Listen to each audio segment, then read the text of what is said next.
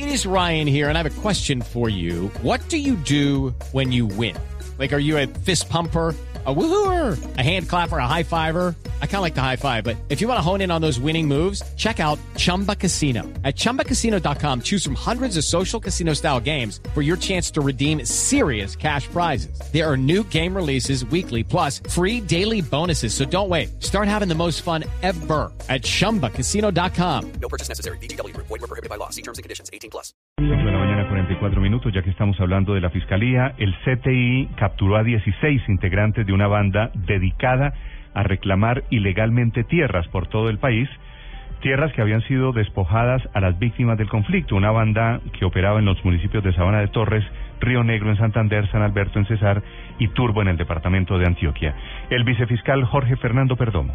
Se logró la captura de 16 personas que nosotros podríamos considerar como falsos reclamantes de tierras o falsas víctimas.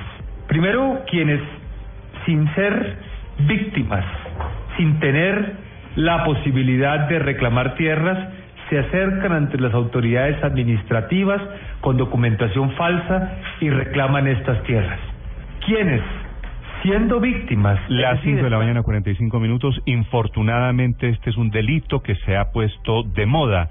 En el departamento de Santander cayeron 12 personas que operaban en Sabana de Torres y en Río Negro, esta red de falsos reclamantes de tierra en Bucaramanga. Javier Flores. Néstor, buenos días. La Fiscalía y la Unidad de Restitución de Tierras del Magdalena Medio encabezaron esta redada en la que fue desarticulada toda la red que con documentos falsos y haciéndose pasar como víctimas del conflicto realizaban una estafa de varios miles de millones de pesos al Estado. Fabio Andrés Camargo, director de la Unidad de Restitución de Tierras en el Magdalena Medio. Hay 12 capturas. Se evidencia que probablemente pudieron haber cometido falsedades procesales, engañaron al Estado, no solamente a la unidad, sino también en algunos casos a otras instituciones.